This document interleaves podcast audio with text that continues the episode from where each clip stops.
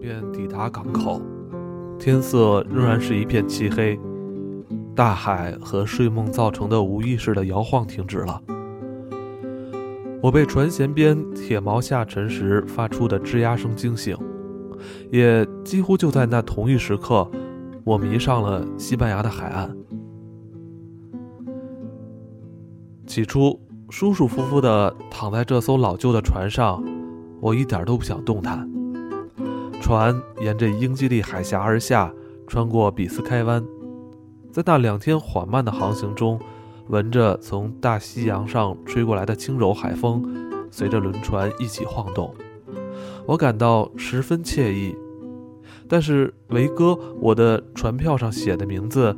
却是这艘船对我的保护所能到达的最远的地方。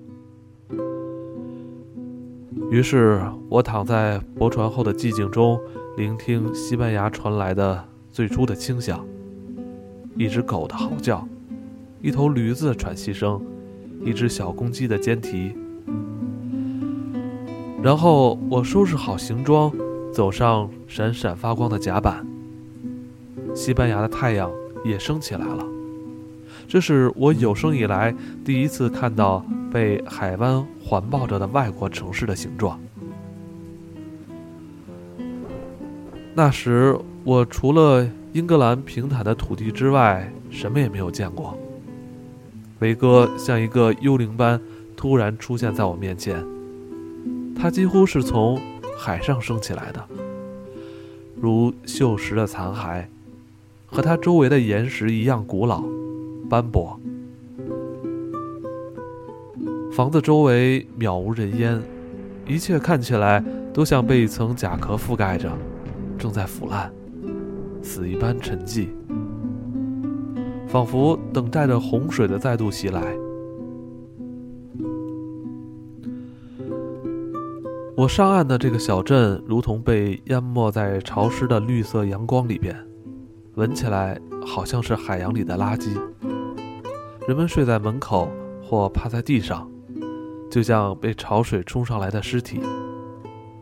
但我已经在西班牙了，新的生活开始了。我的口袋里有几个先令，没有回程的票。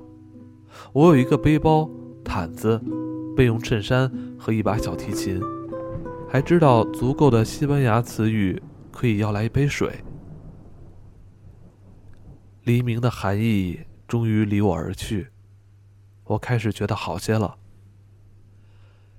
形同溺水的人慢慢从人行道上站起来，伸伸胳膊，点燃香烟，把夜晚从衣服上抖落。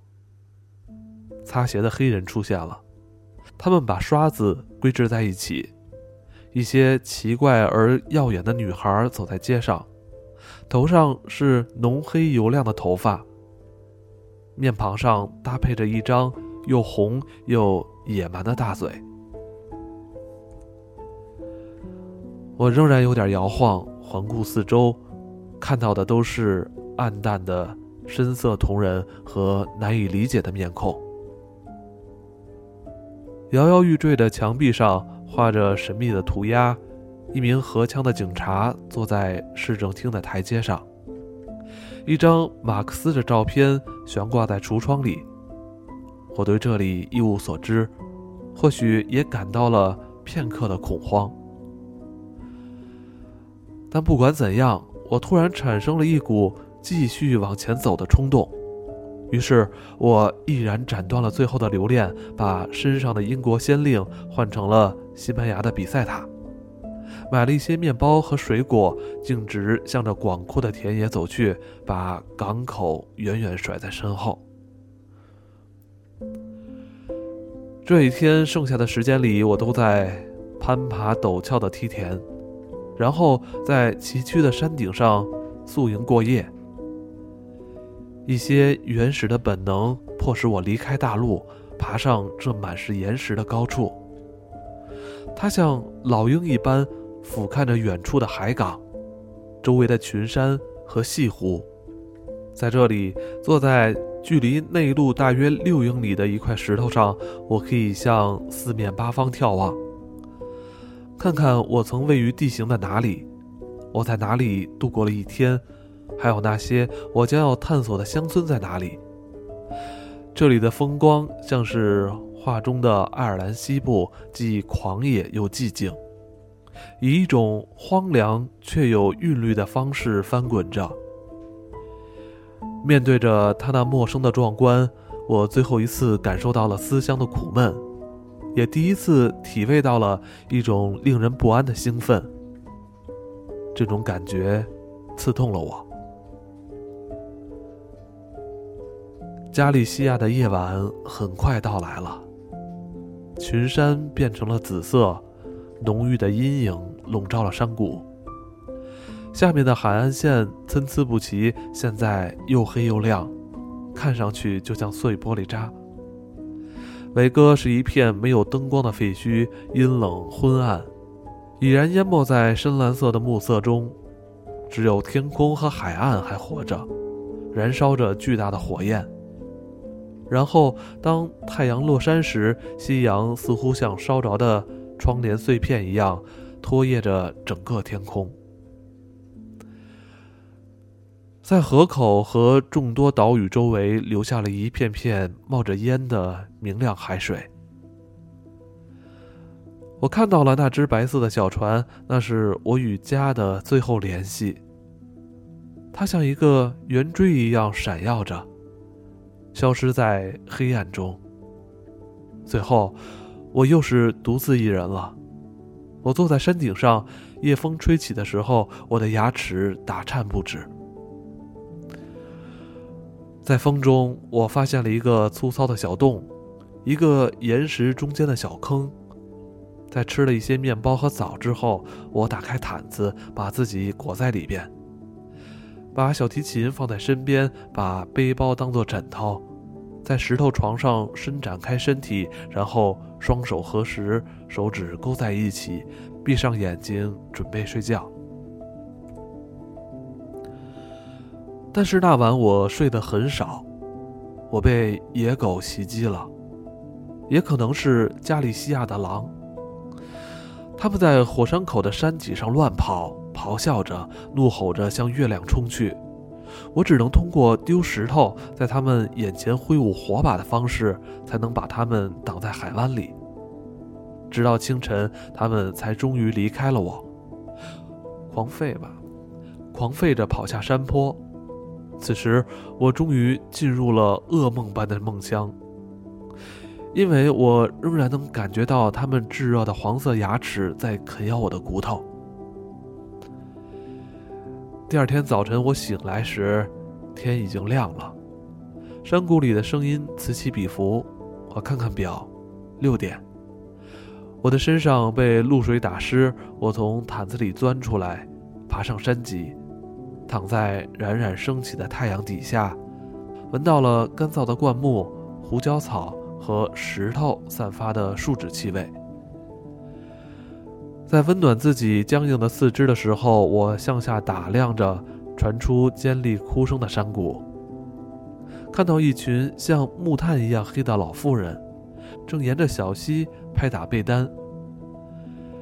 加利西亚的农民、妇女和西班牙人，他们不为人知晓，更是神秘莫测。他们瘦骨嶙峋的身躯跪在水面上。像饮水的母鸡一样上下跳动，一边干活一边尖声喊叫，像子弹一样从岩石上跳下来，发出金属般的轰鸣声。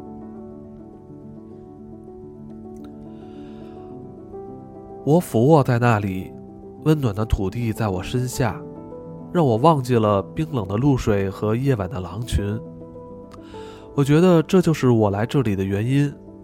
黎明时分，在山坡上醒来，眺望着一个我无法形容的世界，没有言语，毫无计划，在一个还没有记忆的地方，从头开始。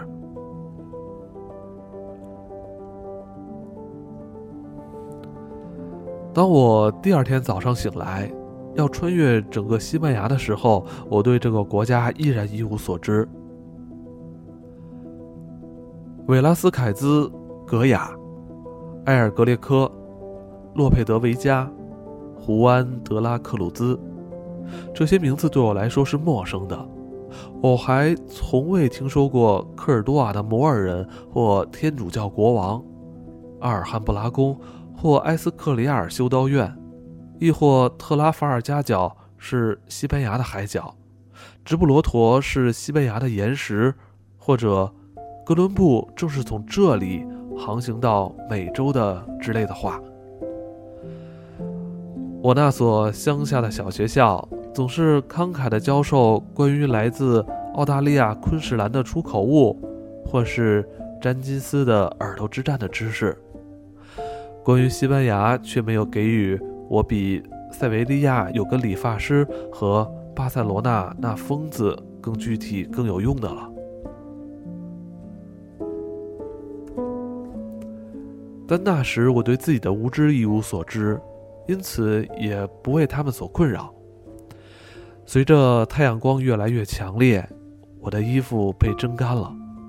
远处的海面闪耀着白色的光芒，在昨夜的烟雾缭绕之后，今天的清晨干净而清新。山丘在我面前升起，向内陆延伸，在蔚蓝的天空下轮廓分明。我啃了一些面包和水果。把东西卷成一捆，用泉水洗了头和脚，然后我背起行李，依旧有意避开大路，沿着东南方的小路前往萨摩拉。我沿着群山间的小路走了三四天，只偶尔看到生命的迹象，有时是牧羊人的小屋，有时是远处行走的人。有时是领着一群山羊的孤独的男孩。除此之外，除了头顶上的鹰和从岩石里涌出的泉水，没有任何声音和动静。铁轨爬得更高，直深入清新的寒冷空气中。我只是跟着它走，希望能保持方向。当暮色降临时，我蜷缩在原地。蜷缩至极，以至于根本无暇顾及寒冷。一天晚上，我躺在一座城堡的废墟里，这座城堡砌在一块岩石上，只是一个破败的屋顶，没有什么堡垒，里面堆满了乌鸦的巢穴，被遗弃的火堆散落在各处。一个角落里竖着一只羊的骨架，像一只柳条篮子。被挑得干干净净，墙上刻着女人和马的图画，我想这显然是强盗的避难所。但是我在这破烂的地方睡得很好，尽管不停听到黑暗的声音、墙壁里吱吱嘎嘎的声音和山峰的叹息。除此之外，最初在维格的那些日子，留在我记忆里的是一种令人神志不清的饥饿感。这种欲望是如此尖锐、如此强烈、如此让人忘乎所以，以至于令他得到满足，都几乎成了一件让人倍感遗憾的事。第二天，我便吃光了面包和枣子，但我还找到了一些野葡萄。虽然还很青涩，但也照样把它们吃掉了。此外，还吃了一小堆豆子。而后，我记得自己在一天傍晚走出峡谷，看到了第一个真正的村庄。这件事我记得很清楚，因为这个村庄对我来说就意味着整个西班牙，也是我与西班牙的初次相遇。他站在落日下光秃秃的。棕色岩石上，一堆矮矮的房子像一堆粉红色的方糖。村庄中心耸立着一座塔，巨大的黑钟在震动着，塔上也会发出噼噼啪啪的巨响。我已经受够了山，受够了躺在潮湿的蕨类植物中间，而现在我闻到了火，闻到了一股甜美的烹饪的味道。我爬上陡峭的山路，进入村庄。当我经过之时，站在门口穿着黑色袍子的妇女发出了温柔的惊叫。在村里的广场上，我来到了一扇镶嵌着“天主旅馆”标牌的门前。我推开门，走进一个粉刷的雪白的院子。天竺葵高高悬挂，骡子和驴子挤得水泄不通，院子里一片混乱。骡子在跺脚，驴子在嘶鸣，鸡在咯咯叫，孩子们在打架。一个又胖又老的老太婆蹲在角落里的炉火旁，正在给一个大黑干锅里搅拌着什么汤水。他看起来像是管事儿的，我便走过去做了个索要食物的手势。他一句话也没说，舀起一勺汤举到我的嘴跟前。我尝了一口，然后呛住了。它又热又浓，混杂着烟和草药的辛辣味道。那老妇人透过火苗狠狠地盯着我看，他弯着腰，有着皮革般的皮肤，长着胡子和尖牙，看上去像一只警惕的麋鹿。我擦了擦被烫坏的嘴，点了点头，用响亮的英语说：“好。”他深深地喝了一口汤，带着小胡子的嘴唇嚼动着，深嵌的两只眼睛滴溜溜地滚动。然后他轻快地朝炉火里啐了一口唾沫，突然转过头来，用一种低沉沙哑的声音嘶吼了些什么。一个光着脚、只穿着衬衫的男孩走过来，拽住我的袖子，领我去看我的卧室。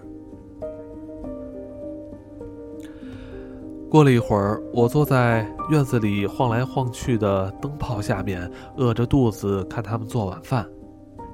这时，旅馆老板走了出来，腰上围着一条毛巾，开始在马槽里给他小儿子擦洗身体。小孩尖叫着，老妇人咆哮着，父亲喊叫着，唱着歌，涂着肥皂。接着，像突然心血来潮一样，父亲把这小孩推到水下面。让他看看自己能做些什么。在老妇人和父亲目光的注视之下，孩子的尖叫声停了下来，就像被锋利的刀子切断了一样。在一阵令人窒息的寂静中，孩子与水进行搏斗，像一只棕色的小青蛙一样踢来踢去，挣扎着，眼睛睁着，嘴巴还在动。整个身体都在与这突如其来又无法解释的死亡威胁做斗争。他大约只有一岁，但有那么一刻，年纪的痕迹似乎从他身上消失了。他只能独自面对恐怖和沉默。就在他要投降的时候，那个老妇人拿起一只水桶，朝着父亲头上扔过去。父亲。便抓住了孩子，把他抛向空中，亲了一下，然后把他带走了。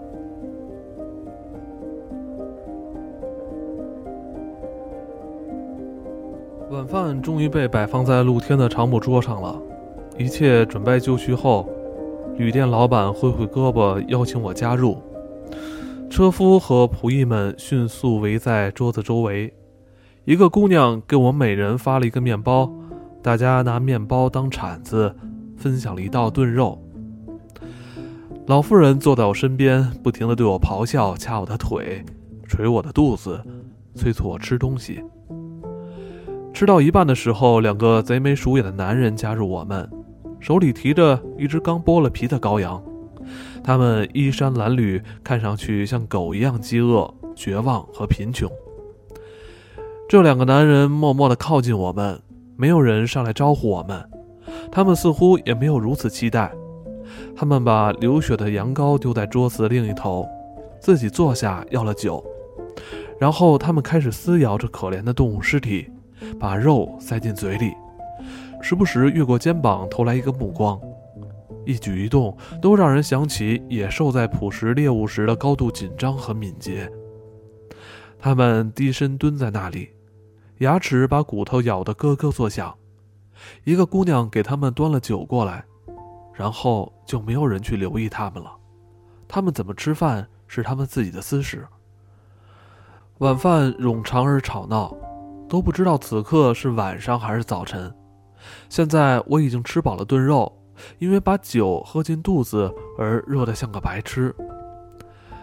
我是个陌生人，但我觉得很自在，像在家里一样。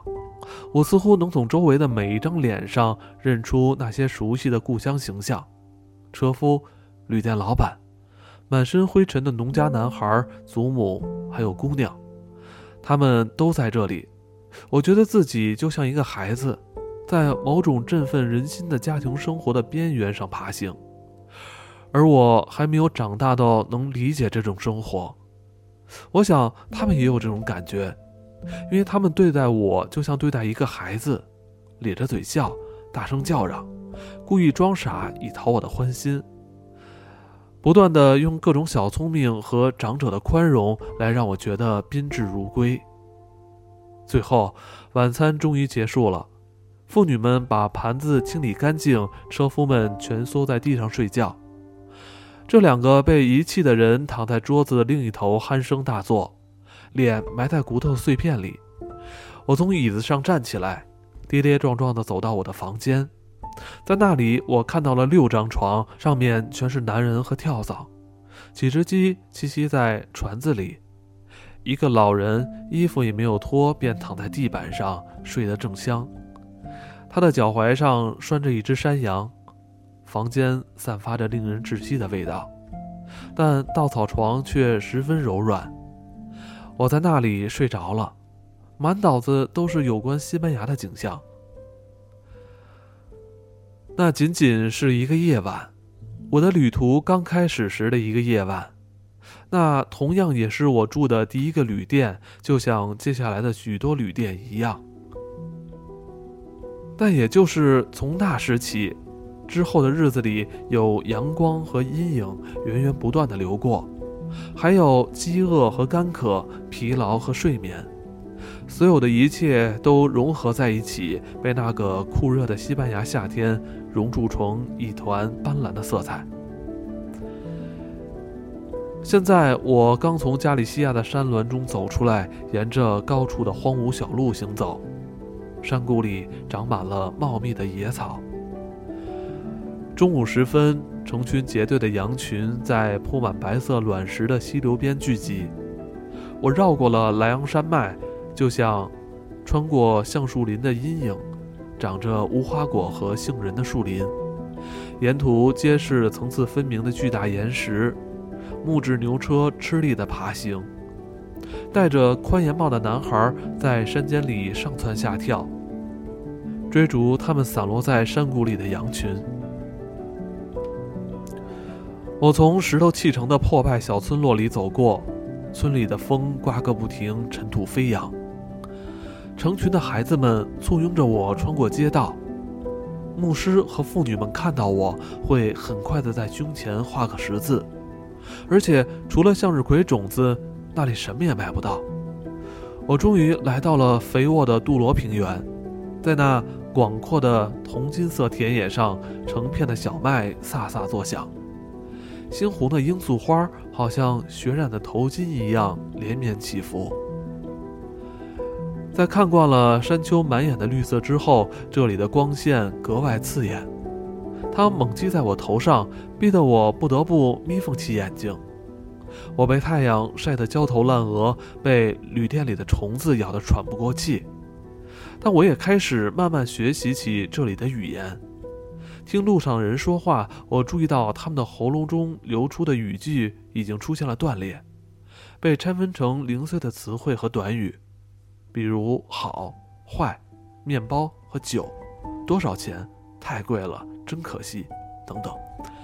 所以我不再拘谨，开始与每个人交谈，讲我想到的任何事情。许多神情严肃的老人会骑着骡子，慢慢跑到我面前。我含混不清、语言不详地跟他们寒暄，然后他们便神情紧绷地举起一只僵硬的手，既是一种自我保护，也是跟我打招呼。愿神保佑我一路平安。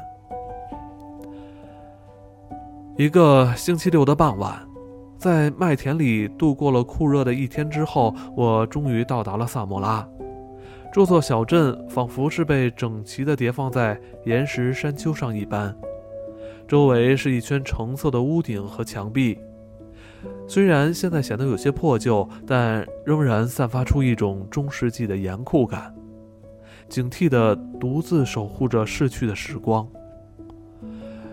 这个岩石上的小镇被杜罗河环绕着，那是一条皱巴巴的泥泞河道。中间浮着一层蕾丝般的绿水，一些半裸的男孩正在里面洗澡。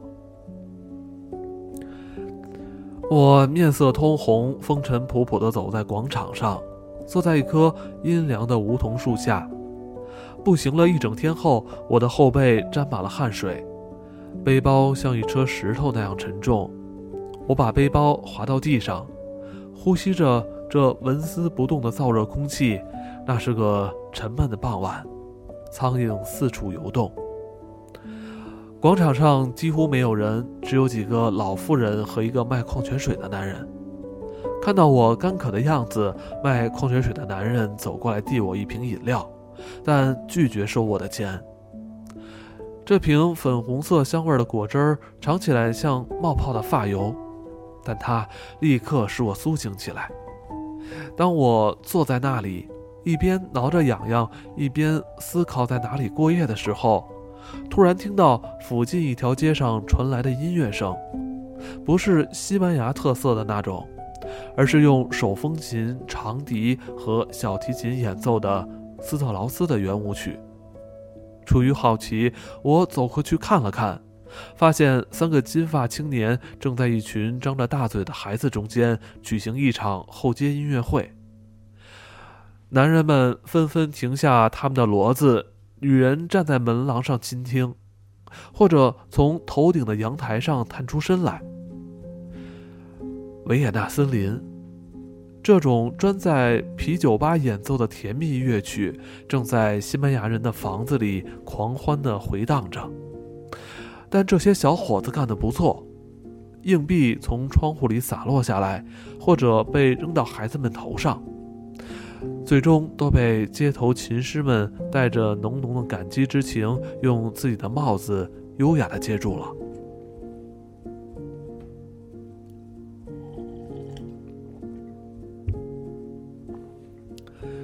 那是一个十分重要的时刻，我被眼前的景象所鼓舞，因为这也是我自己所期待的生活方式。看来这里虽然贫穷，但我来对了。钱币虽少，但被慷慨地给予着。在这条西班牙大街上，音乐显然是受欢迎的。当人们听到音乐的时候，脸上的表情也变得柔和愉快起来。演奏结束后，这几个青年人在人群发现了我，他们高兴地点了点头，用德语跟我打招呼。我解释了我从哪里来，虽然并不是他们所期待的那样。然后我们坐在人行道上，用蹩脚的英语聊天他们和我差不多年纪，精神抖擞，目光像猛犬一样敏捷。他们说自己来自德国汉堡，在西班牙待了两年，已经环游了这个国家两圈，并且打算再环游一圈。他们称自己是学生，并说这个国家有很多人在一边演奏乐器，一边过着艰苦的生活。一部分是为了好玩，还有一部分是为了离开德国。我是他们遇到的第一个从英国来的学生。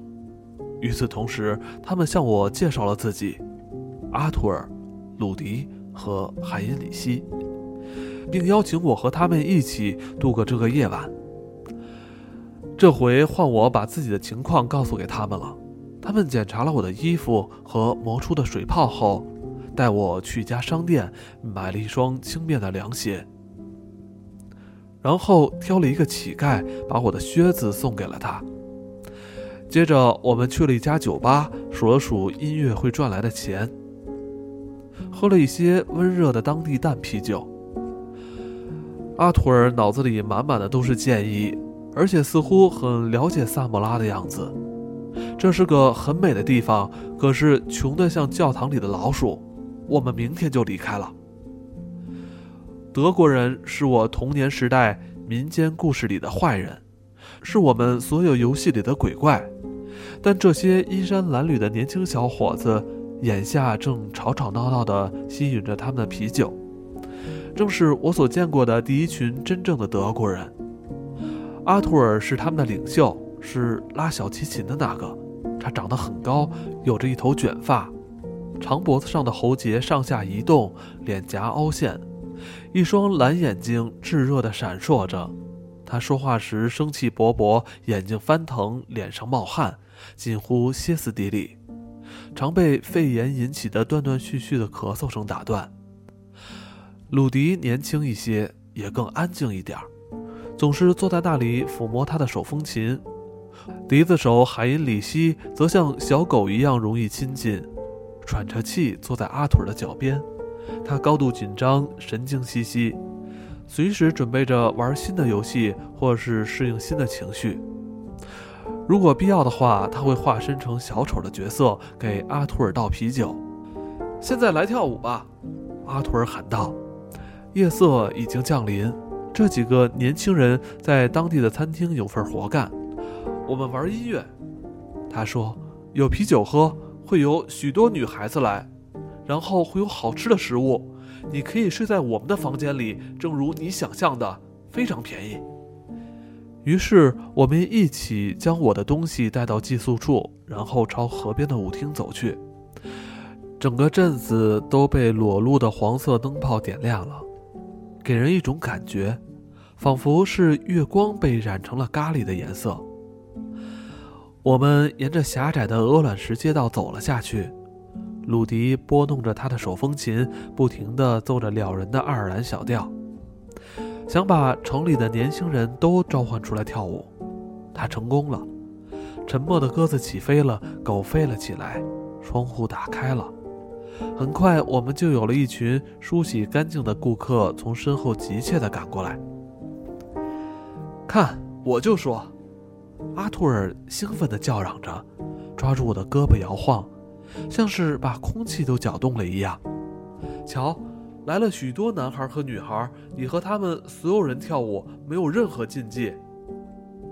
舞厅是那种搭建在河岸上的旧仓库，不过就是一间光秃秃的小木屋而已，里面配着几把旧椅子和一些十足简陋的装饰品。当你脚踩下去的时候，地板会发出烟火一样的响声，扬起一团团胡椒状的灰尘。屋顶上有大大小小的洞，如果没有被脚下腾起的尘雾遮蔽的话，你还能看到星星。墙上挂着一些半裸的女人的照片，她们用牙齿饥渴地咬住玫瑰花，宽大的腰上带着松松垮垮的纸板。好奇的人可以把那些纸板掀起来，啤酒广告就会从下面露出来。舞厅里还有一个临时搭建的酒吧，几串纸扎的康乃馨，以及一个悬挂着西班牙国旗的舞台。当这几个青年人涌进房间的时候，跳舞的人立即自动分开，女孩在一边，男孩在另一边。男孩们这会儿就比街上安静多了。他们看上去脸色苍白，充满渴望，双手在膝盖上揉搓着，灵巧的双脚打着拍子，周身缭绕着某种强烈的忧郁感，目不转接地注视着女孩。女孩们则更加沉着冷静，她们深知自己在这种场合的价值，臀部稳稳地坐在椅子上，好像一袋用丝带包扎的糖果。乐队喧闹的调音，然后阿图尔摇摇摆摆地站起来，宣布接下来要演奏一首斗牛舞曲。无形的屏障瞬间消失了，舞蹈开始了，发出的噪声很快就和乐队的音乐一样响亮。男孩们像公牛一样跺着脚，女孩们旋转着踩着步子，尘土飞舞。地板也跟着震动起来。此刻，跳舞的人脸对着脸，不再是他们原来一本正经的样子，而是充满激情的紧拥对方。但是，每当音乐戛然而止，女孩们就会马上还原为纯洁的样子，转身离开，只留下措手不及的男孩们站在原地。在一个小时左右的时间里，我一直坐在平台上，享用着乐队收到的礼物——瓶装啤酒。它温暖，泡沫充盈，而且相当酸涩，但对阿图尔却有着立竿见影的效果。不久，他的小提琴声便开始超过长笛，像是开启了一段自己的独立生活，流出只有他和我才能听懂的德国巴伐利亚小调。有一段时间，他闭上了眼睛，像是不再和我们一起，而是融入到了森林里的积雪之中。突然间，他看着我：“这难道不是好时光吗？”他喊道。“但为什么不跳舞呢？”他环顾了一下房间，发现一个空闲的女孩，就叫她过来和我一起。脚上磨出了泡，脑袋。脑袋里灌满了啤酒的醉意，现在我所能做的只有站起来而已。但那女孩却主动得很，她用汗津津的手臂裹住我，脸部亲密地贴过来，拥着我让我站直，然后我们就像在百叶窗上溜冰一样，从被震得砰砰作响的地板上滑过。然而，这令人瞠目结舌的举动，再加上那个女孩出乎意料的亲近。却丝毫不能减轻我的醉意。有好几次，我本来都要摔倒，但女孩就像脚手架一样结实稳固，又像一件紧身衣那样柔软贴身。我被她的气味弄得晕头转向，在她身后被拖来拖去，只能祈祷这一切快点结束。她强壮而美丽，而我想不出该对她说些什么，除了“救命，我要吐了，我肚子很饿。”终于，这曲华尔兹结束了。女孩领我回到椅子上，小心地让我坐下。离开我的时候，她的手指沿着我的身体划了一下，就像封上了一个信封。午夜之后，过了很久，跳舞的人们才各自回家，一个个失魂落魄、伤痕累累地消失在黑夜里。突然间，除了几个德国人和我，舞厅里其余的人都不见了。侍者正在捡起地上的空瓶子，纸做的康乃馨散落一地，白色的尘土像霜似的覆盖着一切。现在吃些东西吧，阿图尔嘟囔着，他筋疲力尽地靠在墙上，仿佛是用汗水洗了个澡，如一匹赛马般颤抖着。海因里希脱下他的夹克衫披在阿图尔的肩头。我们走到星光灿烂的大街上，一接触到外面清凉的空气，阿图尔就开始咳嗽。我们跟着这丧钟一样的咳嗽声，穿过寂静的小镇，去一家咖啡馆吃晚饭。阿图尔已经订好了食物，是烤羊肉和豆子。凌晨这个时候能吃到这些东西，也可以说是个奇迹。我们围着桌子坐下，又累又饿。